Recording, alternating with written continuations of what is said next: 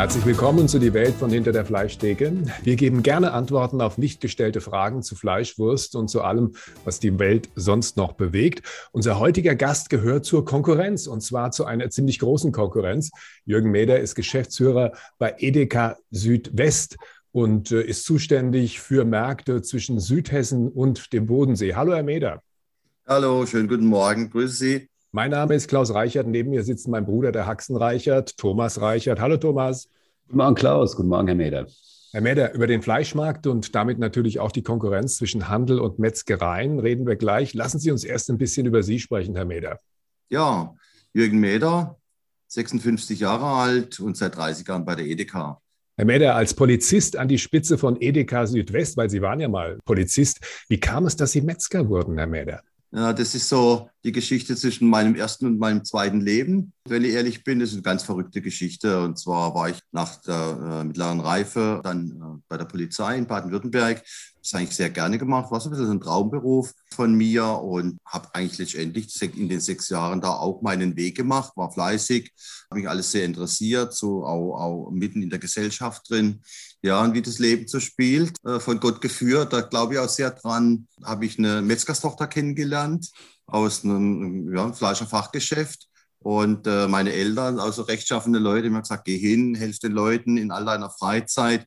Und das habe ich dann auch gemacht und habe in jeder freien Minute in der Polizeizeit dann geholfen, an Weihnachten Bestellungen gerichtet und dann irgendwann stand ich plötzlich im Verkaufstresen, habe gemerkt, dass das auch Spaß macht, dass mir das gefällt. Die Arbeit in der Produktion, grundsätzlich die, die das, das Wurst machen, das war dann auch äh, schnell dabei. Mein Schwiegervater wurde dann krank und dann da bin ich auch quer rein und habe autodidaktisch dann vieles sehr schnell angeeignet und habe die, die Liebe eigentlich zu dem Beruf gefunden und dann habe ich mit 23 gesagt, so komm, lass uns das ganzheitlich zusammen machen. Bin dann eingestiegen, wir haben dann geheiratet auch, also ich habe eine Metzgerstochter geheiratet, wie das Leben so spielt. Ja, ging das, das ging das einfach nicht gut, da bin ich auch ganz ehrlich, ein paar Jahre später und dann äh, hatte ich ja dann mittlerweile die Meisterprüfung gemacht in Frankfurt an der Schule, Heine Schule und war in Augsburg an der Fleischerakademie habe Betriebswirt des Handwerks gemacht noch. Dann war ich mit 26 ausgebildeter Metzger und Betriebswirt, äh, aber die Frau war weg, sagen wir es mal so.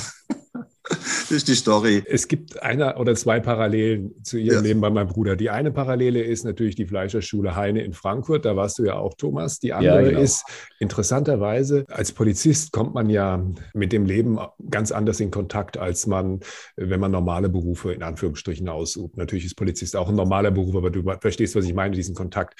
Du hast dir diesen Kontakt mit einem anderen Leben damals geholt. Du bist reingeboren in die Metzgerei, in den Metzgerberuf, warst aber zwischendurch auch mal was anderes, nämlich du warst für Neckermann damals in Rumänien.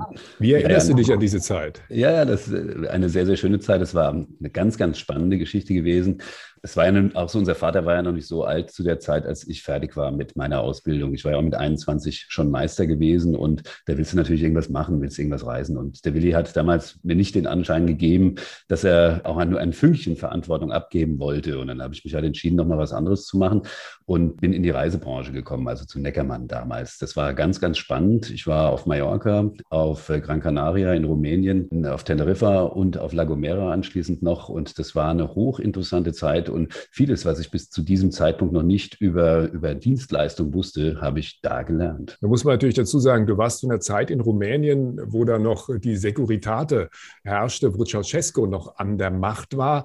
Das meinte ich eigentlich ne, mit, dem, dem anderen Kontakt zum Leben, vergleichsweise mit Herrn Meder als Polizist, der natürlich mit einer Klientel in Kontakt kommt. Jetzt will ich nicht sagen, dass in Rumänien damals nur Gangster gelebt haben, aber es ist schon ein anderes Leben natürlich, was man da kennenlernt. Naja, es ist tatsächlich so, dass wenn du in diese Zeit zurückguckst, natürlich die Welt eine völlig andere war und dass diese Systeme, die da jenseits des Eisernen Vorhangs halt etabliert waren, sicherlich keine Systeme sind, die man mit unserem leistungsorientierten ja, Leben hier äh, vergleichen kann. Also da gab es ein beredetes Wort, was die Leute immer gesagt haben. Das eine war, der Staat tut so, als würde er uns bezahlen und wir tun halt so, als würden wir arbeiten. Und wenn es dann wirklich Geld gibt und gemeint waren damit die D-Mark, die es damals gab und die Dollars, die wir mitgebracht haben, dann lief wirklich was.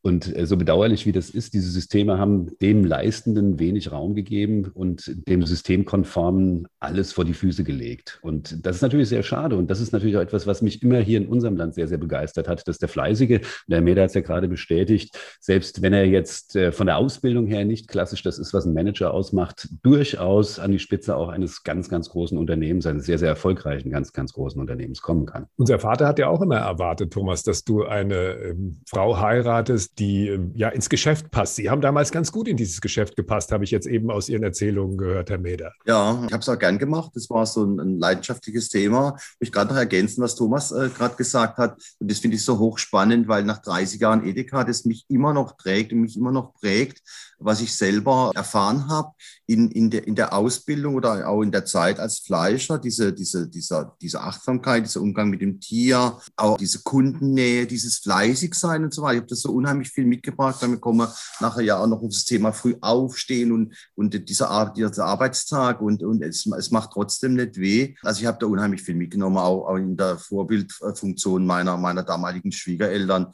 Die haben Tag und Nacht gearbeitet und trotzdem gab es einen Familienverbund, man war beieinander. Diese Wertigkeit oder die Bedeutung eines gemeinsamen, vielleicht nach fünf Minuten Tasse Kaffee morgens mit, mit einem belegten Wurstweg, wenn ich so jetzt drüber erzähle, dann, dann habe ich es gerade vor mir noch, ne, in die, auf der, der legendären, Thomas kennst du vielleicht auch, oder Klaus, diese, diese Eckbank, ne, mit der ja, ja drauf und da hat, hat man sich getroffen und kurz abgestimmt. Das sind solche Dinge, die, und die mache ich heute in der, der Größenordnung äh, unseres Unternehmens noch kurze Wege, sehr pragmatisch, auch in der Sprache nicht verstellen, sondern es ist, wie es ist, ja, und da sei für die Menschen. Und das ist heute das, was man im Kleinen gelernt hat, das ist das Managen im Großen und bin sehr dankbar für die Zeit, auch für die Polizeizeit. Ich schaue heute noch auf mein Unternehmen, dann sind wir so in dem Bereich äh, Rechtskonformität, Qualitätsmanagement und uns aufpassen und von von draußen, also aus meiner Polizeizeit, habe ich für meinen Beruf heute, für, für all mein Tun, noch diesen Blick von draußen, dieses außerhalb der Scheuklappen, da habe ich, da habe ich da noch drauf und das ist wahnsinnig wichtig und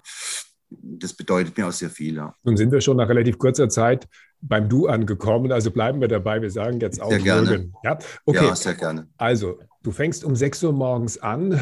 Die frühe Arbeitszeit, also der frühe Arbeitsbeginn, das ist natürlich etwas, was du mitgebracht hast aus dem äh, früheren Metzgerleben in der kleinen Metzgerei. Ne? Ja, fange sehr früh an. Also ähm, habe auch eine Stunde hierher zu fahren an meinen, an, äh, meinen Satellit hier in Offenburg, in der Zentrale der Edeka Südwest. Bin vor Jahren umgezogen, äh, habe hier in der Ortenau gelebt, bin dann umgezogen Richtung Karlsruhe, weil dort äh, der Betrieb entstand 2011, das Fleischwerk oder der Fleischproduktionsbetrieb den ich ja über 20 Jahre geführt habe von der Ethika Südwest und 2017 dann die Anfrage vom Aufsichtsratsvorsitzenden in den Vorstand nach Offenburg zurückzukehren. So pendel ich heute, deswegen auch das frühe Aufstehen. Aber es ist auch drin. Also selbst dann, wenn ich nicht früh aufstehen müsste, am Wochenende bin ich um, boah, um sieben äh, bin ich auf der Matte und es ist die, eine wertvolle Zeit auch. Ich, ich, stehe bewusst auch, auch früh auf und nehme mir morgens dann auch nochmal, das ist auch mein Leben, nochmal so eine halbe, dreiviertel Stunde Zeit beim Kaffee zu Hause alleine für auch das ein oder andere WhatsApp oder das Sammeln für den Tag an, an Freunde, denen es vielleicht nicht so gut geht. Da habe ich so eine Handvoll, äh, denen ich auch Kraft geben möchte jeden Tag. Und das bedeutet mir viel, weil es dann auch wieder mich durch den Tag trägt. Und ich mache da auch kein Hehl draus. Das ist ja alles auch nicht so einfach, so ein Unternehmen mit 40.000 Menschen mitzuführen mit meinen Geschäftsführerkollegen hier und diese Verantwortung für diese Milliarden Euro Umsätze und über 1000 Edeka-Märkte ich gehe auch nicht jeden Tag mit einem guten Gefühl aus dem Haus. Also das Thema Sorge bis hin zum Thema Angst. Das ist vielleicht für einen Manager ein sehr ungewöhnliches Wort. Das trägt mich auch durch den Tag und ich spüre es, wenn ich die dritte Espresso-Tasse morgens drücke und eigentlich gar nicht so richtig los will, dann bedrückt mich irgendwas oder macht mir irgendwas Sorge. Das möchte ich auch mal als Botschaft, weil man denkt ja immer so, ja, da, da fliegt man drüber und alles am Griff. Nein, das ist jeden Tag auch hier ein neues Aufstellen und äh, auch das ist das Leben, das ist die Wahrheit. Mhm. Thomas, wie ist das bei dir? Du stehst ähnliche Zeit auf. Wie ist das für dich nach all den Jahren? Also das frühe Aufstehen, das ist einfach drin. Das ist so etwas, das hast du entweder mitbekommen oder du hast es einfach nicht. Und ich habe immer so den Eindruck, ja, wenn du früh aufstehst, hast du einfach mehr vom Tag und das ist natürlich auch sehr wertvoll letztendlich. Und ähm, mein Gedanken ist tatsächlich auch immer, mach mehr aus dem Tag. Selbst wenn es jetzt nicht gelingt, einen, einen riesen Konzern aufzubauen, so ist es dennoch immer abhängig von der Person, die da jetzt gerade tut, ob Dinge gelingen oder nicht, im Kleinen wie im Großen. Das spielt überhaupt keine Rolle. Und was Ängste angeht, also ich bin auch nie davon ausgegangen, dass Manager weniger Ängste haben als ein kleiner Handwerker. Das ist vollkommen klar. Das ist eine unglaubliche Verantwortung. Wenn du 40.000 Mitarbeiter hast, Wohl und Wehe eines solchen Konzerns von deinen Entscheidungen abhängen, das will wohl überlegt sein. Und ich kann mir vorstellen, dass das auch eine sehr, sehr große Last ist, äh, diese Dinge Tag für Tag quasi mit sich zu tragen, mit nach Hause zu nehmen. Die wirst du ja nicht los, nur weil du jetzt heimfährst aus dem Betrieb. Auf der anderen Seite, existenziellen Druck kennst du auch. Ich meine, du hast auch Situationen erlebt, wo die Firma nicht so gut lief, wo du dir mhm. neue Dinge hast einfallen lassen müssen. Wie erinnerst du dich daran? Also, äh, du weißt ja, wir hatten ja auch einen kostspieligen Vater, wie das so ist, das von der Generation, die halt die Nachkriegsgeneration, die großen Hunger und großen Durst auf Leben hatte und äh, das hat natürlich auch dazu geführt, dass, dass das Unternehmen sich an diesen Bedürfnissen, zumindest mal solange der Vater noch gelebt hat, weitestgehend orientiert hat. Das heißt, dass die nächste Generation zunächst mal für die vorhergehende gearbeitet hat. Das habe ich auch gern getan. Das ist eine, das ist selbstverständlich im Familienbetrieb und auch wenn es über Generationen weitergeht. Das hat natürlich aber auch dazu geführt, dass manchmal Entscheidungen, die hätten getroffen werden müssen, nicht getroffen worden sind, die dann am Ende sehr viel Geld gekostet haben und die dann halt im Zuge der Geschäftstätigkeit wieder aufgeräumt werden mussten. Das führte halt mitunter schon auch dazu, dass die Kasse manchmal knapp war. Und das bedeutet natürlich in der Summe dann auch existenzielle Not, die wir, ja, wie du weißt, mit, mit viel Innovation dann am Ende wieder irgendwie aufs Gleis gesetzt haben und wo wir jetzt heute mit großer Freude und großer Zufriedenheit drauf gucken, dass es gelungen ist, den Betrieb jetzt im Grunde jetzt nochmal 30 Jahre weiterzuführen. Das heißt, du hast damals die Metzgerei ausgebaut, Gastronomie dazu genommen, dann Catering dazu genommen. Mittlerweile sind es halt jede Menge Veranstaltungen, die du machst. Jürgen, dieser Entscheidungsdruck, also Thomas hat das ja angesprochen, dass du als, als Unternehmer, der, wie viele Mitarbeiter hast du im Moment, Thomas? Also ich habe 13. 13. Da hast du natürlich sofort, wenn du eine Entscheidung fällst, siehst du die Konsequenz, die daraus ja. erwächst. Wie ist das denn bei dir, Jürgen? Mit wie vielen Leuten musst du dich abstimmen, bevor irgendeine Maßnahme umgesetzt werden kann? Und wie erreicht dich das Feedback von 40.000 Mitarbeitern, die ja letztendlich die Konsequenzen deiner Entscheidungen auch zu tragen haben? Ja, zunächst mal, wir sind zu vierten der Geschäftsleitung, haben hier einen Geschäftsverteilungsplan klar aufgeteilt. Meine Themen sind der Vertrieb äh, generell für die Regiebetriebe und für den selbstständigen Einzelhandel, der Ladenbau, das Marketing, das Thema Achtsamkeit, Nachhaltigkeit ist schon bei uns ein eigener Geschäftsbereich und im, im Produktionsbereich verantwortlich noch für die klar klassisch die, die Fleischwarenbetriebe und Backwarenbetriebe.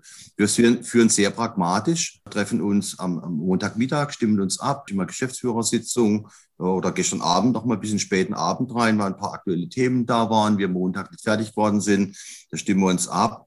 Und ansonsten natürlich schon fixe oder Zielvereinbarung mit dem Mitarbeiter, weil ich da kein so ein statischer Typ bin. Ich mag eher das Gespräch, ich mag eher diesen kurzen Weg, so führe ich auch, habe in der Regel hier auch meine, meine Bürotür auf, frisst natürlich auch Zeit, das muss man auch dazu sagen, oder dieses, diese Zeit haben, für, für das, ja, das berühmte Gespräch am, am, am Kaffeeautomaten mal oder bewusst auch in die Kantine gehen mit der Reimflansche zu den Mitarbeitern, dass man einfach griffig und spürbar äh, nah an der Leute, und das sagt man uns, uns allen vier nach, trotz all der Größe, dass sie nah an den Menschen sind und äh, vielleicht auch mal den ein oder anderen überraschenden Termin wahrnehmen, wo vielleicht der ein oder andere Geschäftsführer oder Vorstand sagt, ja, das ich jetzt nicht, ja, mal, mal Mitte rein hier ins Lager gehen oder in die Produktionsbetriebe, wenn es mal nicht rund läuft. Vor ein paar Wochen sind wir in Neuenburg in unseren Backwarenbetrieb rein, am Sonntagnachmittag um 15 Uhr, haben die drei Geschäftsführer haben die Arbeitshose und Backwarekittel angezogen und haben Schneckennudeln gemacht, Punkt. Das sind dann aber auch wieder solche Dinge, die haben wahnsinnig Strahlkraft. Am nächsten Morgen weiß mindestens 40, 50 Prozent der Belegschaft, dass wir da eingeflogen sind. Da machen wir auch keine Nummer draus, sondern das spricht sich dann rum. Das ist so Pragmatismus. Ich weiß nicht, dafür gibt es kein Managementseminar. Das ist einfach den Beruf leben oder, oder ausleben. Kurze Wege einfach und uns gesprochene Wort und nicht alles hier so administrativ und der Prozesskette entlang, sondern auch da mal bewusst durchstoßen. Das ist über 40.000 Mitarbeiter. Über wie viele Geschäfte reden wir in deinem Gebiet? Also wir haben ca. 1100 Edeka-Märkte, davon in Regie, also im eigenen Beritt, durch die, unter der P-Liste oder unter der Verantwortung der Edeka Südwest betrieben. Aber das Große sind die selbstständigen Kaufleute mit all ihren fleißigen Mitarbeitern. Ca. 1100, ja.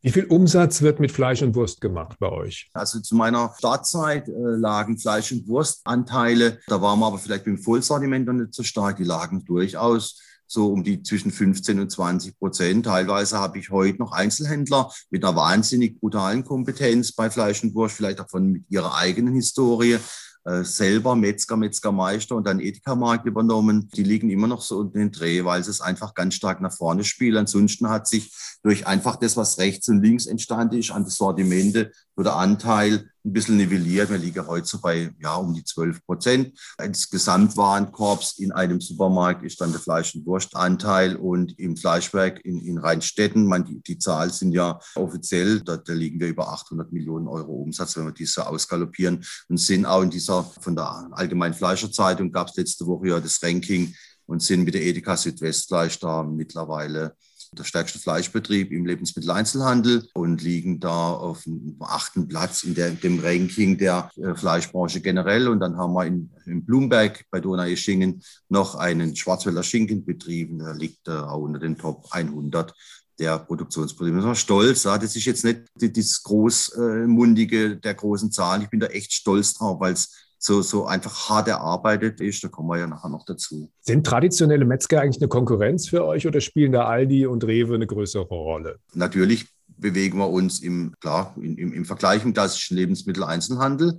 Aber ich habe ja gesagt, ich mache das schon 30 Jahre. Ich komme aus der Branche und habe immer, meine Steilvorlage war immer, immer, immer, schaut nach dem Metzger, an den Besten orientieren, habe meine Fachberater, all meine Mitarbeiter immer losgeschickt, bringt mir die besten Produkte von den besten Metzgereien. Und das sind die, die heute noch am Start sind. Ich bin vor Jahren angeredet, wir wollen Metzgerei sein. Wir sprechen auch von Metzgerei. Fleischwerk ist eher so der technische Begriff, aber wir wollen Metzgerei sein. Und mein Halten, Festhalten an der Bedientheke und an diesem bedingungslos qualitativen Wachstum, den gnadenlos besten Kartoffelsalat, den suche ich heute noch, ja, lauwarm, jeden Morgen um 9 Uhr in der Theke zu haben, den suche ich heute noch leidenschaftlich. Das ist hier auch Vorstandsthema und äh, so richten wir uns aus. Also wir, wir, sehen das ja auch, wenn man Marktanteile sich anschaut, dann schauen wir auf die Metzgereien, in die guten Metzgereien, die heute noch am Start sind, die performen und das ist eigentlich auch unser Benchmark. Thomas, bei dir die Situation in Frankfurt höchst. Du bist ja auch der Innungspräsident der Fleischerinnung Frankfurt-Darmstadt-Offenbach. Wenn wir da auf die Zahlen gucken,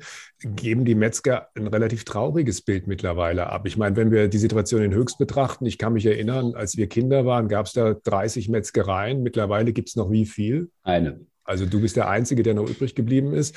In Frankfurt ist die Situation, als unser Großvater sein Geschäft 1930 eröffnet hat, gab es in Frankfurt 600, etwas über 600 Metzger. Wie viele Metzger sind es heute? Also wie viele deiner Kolleginnen und Kollegen sind noch da? Also das sind für Frankfurt, Darmstadt und Offenbach zusammen 69 Betriebe. Frankfurt allein, also Mitgliedsbetriebe in Erinnerung, hat noch ja, 35. Nun kann man das allerdings auch nicht so wirklich vergleichen, denn äh, da muss man eins sehen, Fleischereien in, bis in die 60er, 70er Jahre hinein waren zum Teil noch Betriebe, die bestanden aus dem Meister, seiner Frau und vielleicht einer Verkäuferin und einem Lehrling. Das waren kleine Betriebe, Kleinstbetriebe zum Teil. Jürgen, ich weiß nicht, wie das bei euch war, wie groß der Betrieb war, in dem du mit deiner Frau damals gearbeitet hast, aber das war so das Limit gewesen. Und das hat sich natürlich schon verändert. Wir haben mittlerweile hier in Frankfurt auch Fleischereien, die 40, 50 Mitarbeiter haben oder im Innungsbezirk in dieser Größenordnung die durchaus erfolgreich in diesem Segment da arbeiten. Nun kann man natürlich auch nicht sagen, dass, dass die Kaufleute die besseren Metzger sind und deswegen am Ende obsiegen werden. Eins machen die Einzelhändler einfach richtiger. Sie sehen die Welt aus der Sicht des Kunden. Und viele, die Metzgereien einfach produzieren, sehen sie zunächst mal als Anbieter von irgendetwas und finden es ganz toll und wundern sich dann, wenn der Kunde anders entscheidet, also bei seiner Einkaufsentscheidung. Das ist natürlich etwas, was ich selber auch immer wieder versuche, jetzt in meinem Betrieb so vorzuleben, dass ich den Kundennutzen viel, viel klarer definiere und halt einfach auch lebe letztendlich und auch versuche meinen Kollegen auf der Basis klarzumachen, dass das, was sie vielleicht machen als handwerkliche Arbeit, zwar die Basis des Geschäfts ist, aber letztendlich es darauf ankommt, was der Kunde fordert und der Kunde von der anderen Seite des Tresens äh, von einem möchte. Und das ist, glaube ich, bei Handwerkern ganz schwierig. Das haben Kaufleute, haben das Intus oder die haben das irgendwann begriffen. Und das mag auch der Grund sein, warum neben dem natürlich hohen qualitativen Anspruch, den, den Edeka lebt, das sehe ich ja selber auch. Ich meine, wir schauen uns natürlich auch an, was die Kollegen beim Handel so machen. Ne? Das muss man einfach neidlos anerkennen und das ist großartig. Und selbst wenn man sagt, die imitieren die Metzger nur oder sie machen das nach, was gute Metzger machen, dann machen sie es immerhin so gut, dass der Markt äh, bereit ist, das abzunehmen und das auch zu glauben letztendlich. Es ist ja ganz oft so, wenn du bei Metzgern guckst, es gibt ja noch ganz wenig Menschen, die annehmen, dass irgendein Metzger was selber produziert. Und das ist natürlich natürlich etwas, das ist ganz schwierig, dann an der Stelle noch den Unterschied herauszuarbeiten oder das Argument, warum jemand beim Metzger mehr Geld ausgeben sollte als beim Handel oder beim Discounter. Thomas, ich hatte nach der Konkurrenz gefragt. Das heißt also, wenn du in höchst alleine bist, der einzige Metzger, dann machen dir keine anderen Metzger mehr Konkurrenz da.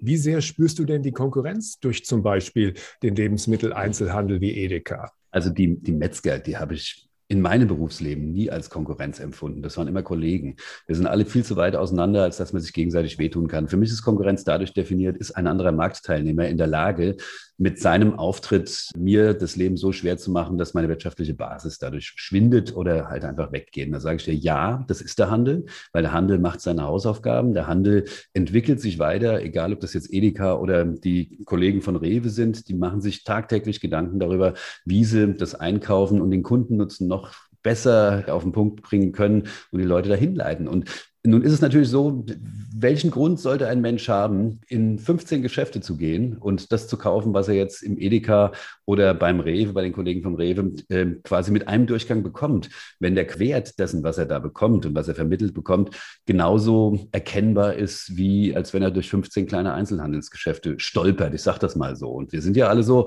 ein bisschen getriebene Menschen geworden zwischenzeitlich, die immer das Gefühl haben, sie haben keine Zeit. Und das ist natürlich auch etwas, was vom Handel ganz, ganz perfekt bedient wird wird. Und insofern, ja, der Handel ist ein sehr, sehr starker Wettbewerber für den Handwerker. Ich war letztens auf einer Veranstaltung vom Handel und äh, habe da so ein bisschen Einblick gewinnen können, wie Metzgereien heute, ich sage schon Metzgereien, wie die Fleischabteilungen im Lebensmitteleinzelhandel mittlerweile aufgebaut sind, wie sie strukturiert sind und war schon ein bisschen geplättet, wie sich das Ganze entwickelt hat.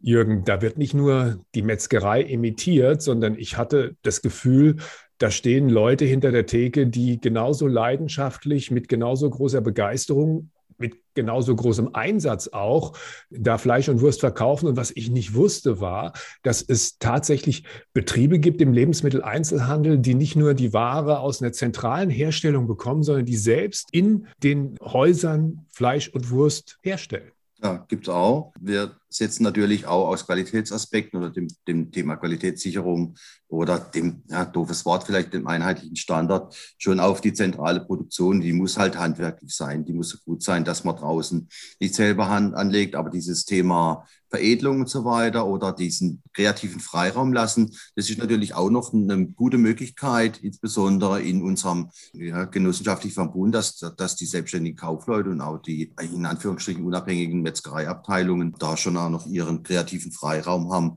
Das mal zum einen, das ist ja gut so, ja. Das unterscheidet uns und differenziert uns ja auch wieder und wird einfach nicht zentralistisch vorgegeben. Von, von einem Punkt aus muss es von Flensburg bis nach Friedrichshafen gleich sein. Da differenzieren wir uns. Wir differenzieren uns aber auch in der Produktion dann schon, wenn wir so unser Gebiet in vier Teile, Edeka Südwest, das geht ja von der Eifel bis an den Bodensee oder bis an die bayerische Grenze ins Markgräfler Land runter, dann wieder mal in vier Teile aufteilen, produzieren wir für jede Region zum Beispiel in Wienerle. Das sind vier Rezepturen mindestens, weil im Saarland anders verzehrt wird, wieder wie hier im Badischen und so weiter. Wir produzieren sechs verschiedene Fleischwurstrezepturen und so weiter und so fort.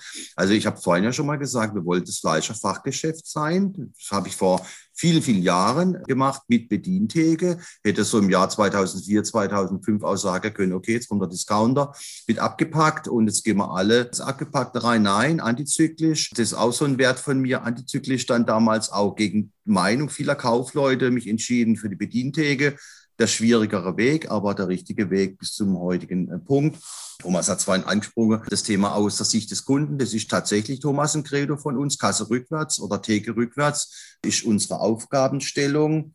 Dann hast du gesagt, das beschäftige mit dem Wettbewerb. Wir schicken, habe es vorhin auch schon mal erzählt, raus, schaut euch Fleischfachgeschäfte an, beschäftigt euch mit dem Wettbewerb. Das kann ich umgekehrt fürs Handwerk aussagen. Ich hoffe, dass die Metzger auch bei uns reingehen und schauen, was macht denn der Lebensmitteleinzelhandel. Ja, ich kenne es aus meiner Zeit, gut, das ist jetzt schon 30 Jahre her.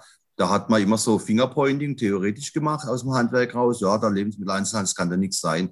Hey, ich war 19, Nein, als ich hier kam, total, ich, mich hat's weggeblättet, mit welchem, mit welchem Tiefgang im Qualitätsverständnis, wie sich man hier mit wunderbaren Menschen, die ihren Beruf lieben, in der zentralen Produktion auch auseinandersetzt. Und der Faktor Mensch, der macht es einfach. Du hast vorhin gesagt, Thomas, warum soll er die Tür wählen beim Metzger, wenn es gut ist dort? Und das ist ja nicht nur die Produktqualität. Also diese schlaflosen Nächte, mhm. die ich mir als die fürs Metzgerhandwerk wünschen würde, bis das Produkt im halben Gramm Salz hoch oder runter genau auf den Punkt ist, das ist jeden Tag die Aufgabestellung. Ich, ich sage meinen Leuten, ich wünsche mir, dass sie heute Nacht nicht schlafen können, bis die Rezeptur passt. Und zwar im Mikrokosmos. Halbe Gramm Salz, Pfeffer hoch oder runter. Also leidenschaftlich sich beschäftige mit dem Produkt. Und da sind wir einfach auch bei dem Thema, muss ich alles selber machen oder gibt es auch den Spezialisten am Markt, dann mache ich das, was ich kann, was ich liebe, selber und das andere äh, kaufe ich dazu. Wir haben heute ausgebildete Fleischsommeliere. Klaus an der Theke draußen die, die, die rocken das Ding, da funkeln die Augen,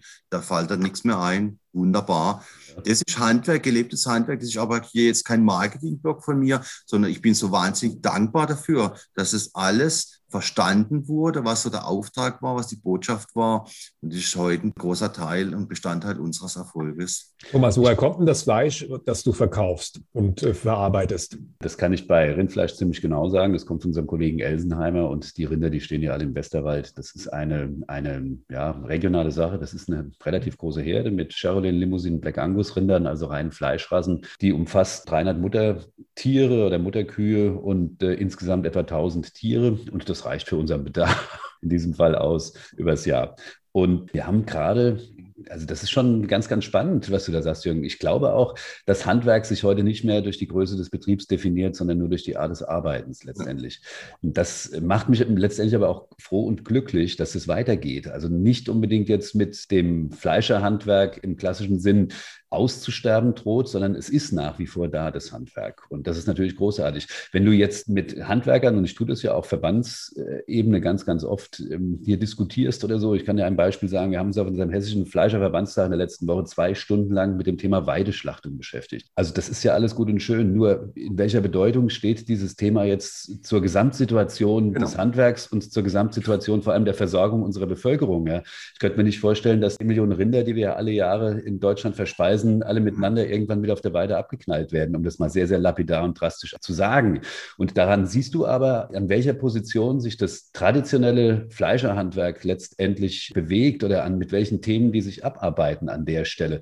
Mein Vorschlag war mal gewesen, irgendwo, man kennt ja die F-Marke alle miteinander. Wenn du die F-Marke in die nächste Generation heben willst, musst du dafür sorgen, dass das eine, eine Qualitätshandelsmarke wird und dass der Handel bereit ist, von den Erzeugern, die halt regional sind, in solchen Regionalfenstern zum Beispiel, diese F-Marke in seinen Regalen zu verkaufen oder in seiner Fleischtheke zu verkaufen und damit halt den Verbund herzustellen. Also ich glaube auch, ein Gegner, den du sowieso nicht schlagen kannst, ganz einfaches Prinzip, den machst du dir halt besser zum Partner. Und ich könnte mir vorstellen, dass äh, Fleischereien gut daran täten, im Handel eher den Partner bei der Versorgung der Bevölkerung zu sehen, als äh, den großen Wettbewerber, der einem das Geschäft kaputt macht. Das ist meiner Meinung nach ein Riesenfehler, so zu denken und so zu argumentieren. Nur diese Haltung hat sich im Handwerk natürlich noch überhaupt nicht äh, weder durchgesetzt, noch ist da irgendwo eine Diskussion angekommen an dem Punkt. Jetzt bist du natürlich an der Stelle abgebogen, zu ja. der ich später noch habe kommen ah, okay, Sag mir noch ganz kurz, woher die Schweine kommen und dann reden wir später noch über die F-Marke. Schweine, Schweine bekomme ich von ähm, einem Betrieb, der ist hier in Mainz-Kastell, die Firma Remser. Die haben so zwei Linien, das ist einmal so eine regionale Linie und einmal eine Linie, die halt national geht. Denn bei Schweinen ist es so, dass du die nicht aus der Region hier decken kannst. Das heißt, dieses Geschäft ist national, sogar fast international organisiert und da können sich die Metzger natürlich nicht ausschließen. Das liegt auch ein bisschen daran, dass es halt keine Schlacht Schlachtstätte mehr im Rhein-Main-Gebiet gibt, wo du überhaupt in der Lage wärst, irgendeinen regionalen Zugang zu irgendwelchen Quellen glaubwürdig darzustellen. Das ist national, das ist etwas, wo wir im Grunde aus denselben Töpfen schöpfen, wie der Handel das tut. Und da gibt es auch kein Abbiegen mehr an keiner Stelle.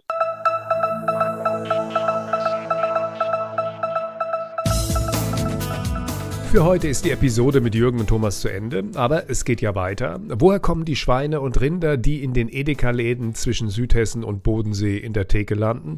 Und was sagen Jürgen und Thomas zum Thema Billigfleisch? In der nächsten Episode unseres Podcasts beantworten wir diese Fragen und wir reden auch darüber, was Handel und Handwerk voneinander lernen können.